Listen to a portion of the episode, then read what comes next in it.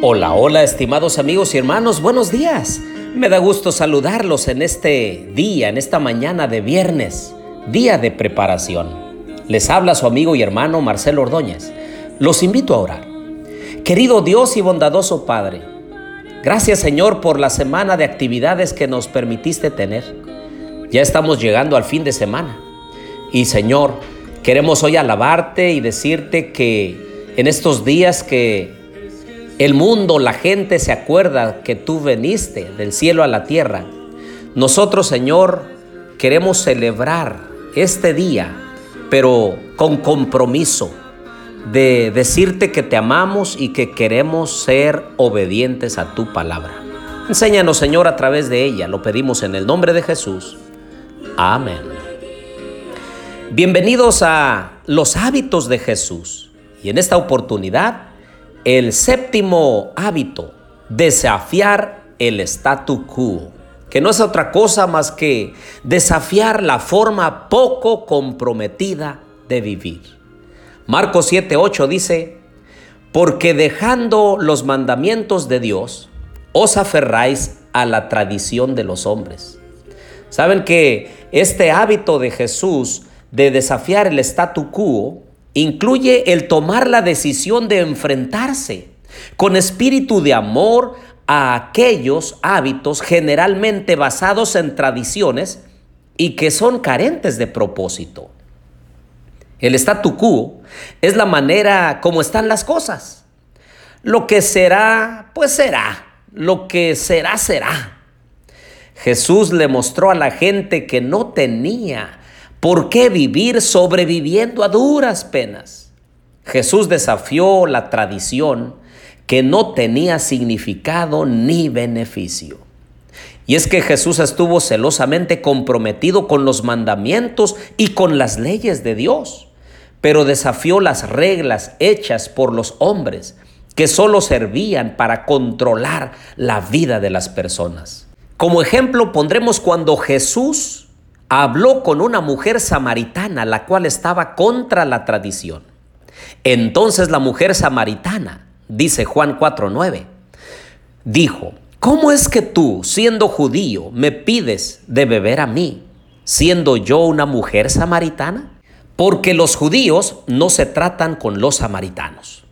Jesús confrontó un prejuicio totalmente equivocado. Para él, la mujer y sus necesidades eran más importantes que las tradiciones impuestas por los hombres. ¿Se acuerdan cuando Jesús sanó en día sábado en contra de la tradición muy respetada? Dice Marcos 3, 2 y 6. Y estaban al acecho a ver si le sanaría en sábado, a fin de acusarle. Los fariseos salieron enseguida junto con los herodianos y tomaron consejo contra él cómo destruirlo. Otra vez, las necesidades de la persona llegaron a ser más importantes para Jesús que la letra de la ley que ellos habían ampliado a su conveniencia. Ahora, también Jesús fue amigo de los pecadores. Dice Mateo 11, 19, y vino el Hijo del Hombre que come y bebe, y dicen, he aquí un hombre comilón y bebedor de vino, amigo de publicanos y de pecadores. Pero la sabiduría es justificada por sus hechos. Y es que Jesús amó a los pecadores y los alcanzó donde ellos estaban, en lugar de condenarlos como personas sin esperanza. Y desgraciadamente, esto provocó el enojo de los fariseos porque ellos querían seguir en el statu quo y Jesús les estaba mostrando que la persona, el individuo, estaba por encima de cualquier regla ampliada que ellos mismos habían tergiversado de la ley de Dios. Tenemos los enemigos del hábito de desafiar el statu quo. Número uno, la comodidad. Estoy acostumbrado a hacerlo así. Número dos, Resistencia. No deseo cambiar. Número tres, pereza.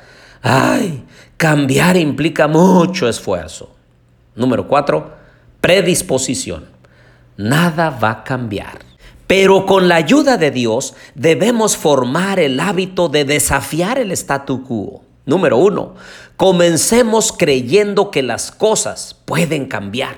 Número dos, no aceptes lo que otros han dicho acerca de que algo es difícil o imposible. Número tres, establezcamos metas acerca de cómo tú y yo deseamos que sean las cosas. Número cuatro, adoptemos la filosofía de la vida que dice solo un poco más, solo un poco más. Número cinco, desafiemos el estado de las cosas si no son como nosotros pensamos que debieran ser.